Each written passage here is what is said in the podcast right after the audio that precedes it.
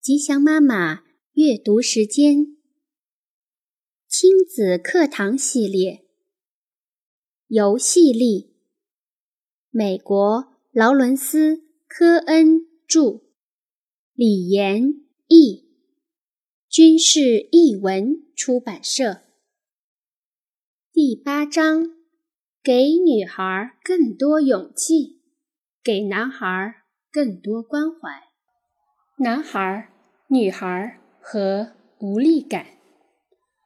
要想让女孩放下梳子和发带，停下装扮娃娃来和我们进行体力对抗，或是扮演女英雄而非等待拯救的少女，并不是件容易的事。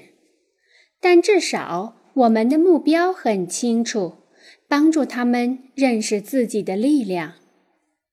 然而，对于男孩，认识力量的目标就显得不容易理解。在某些方面，力量似乎是男孩的强项，但是在另一方面，他们同样会有无力感。他们的无力感以两种类型显示出来：一种很直接，胆怯和害怕，被动和无助的男孩。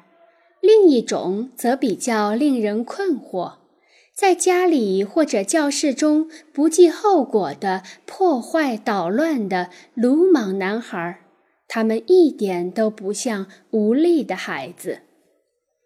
鲁莽和真正勇敢的差别在于廉洁，与一些注意力缺失症一样，鲁莽的症结在于早期的安全感问题。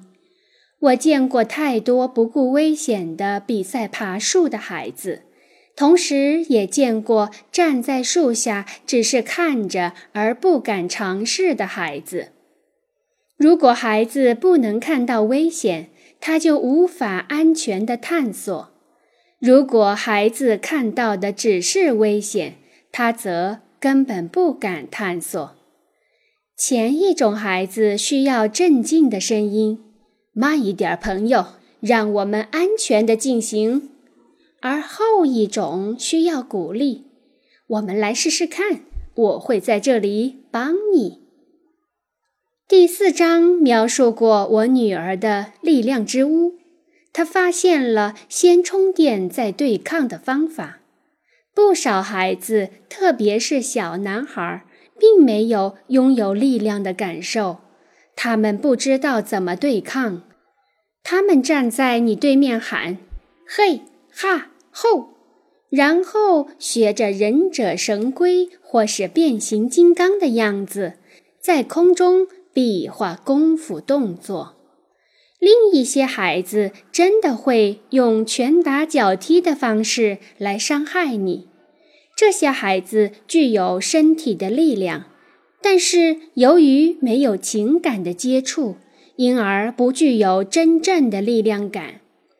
在避免被他们伤到的前提下，我会对这些孩子说：“来看你能不能把我推倒，怎么样？”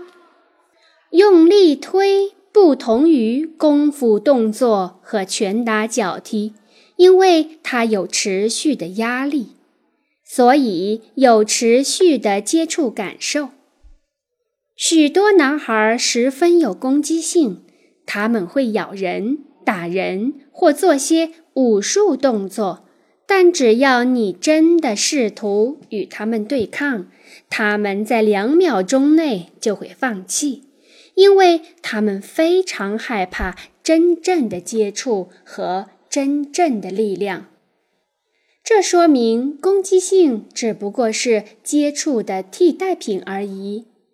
男孩把无力感伪装成力量，因为男孩看上去一定要粗鲁强壮，而不管他们内心的感受如何。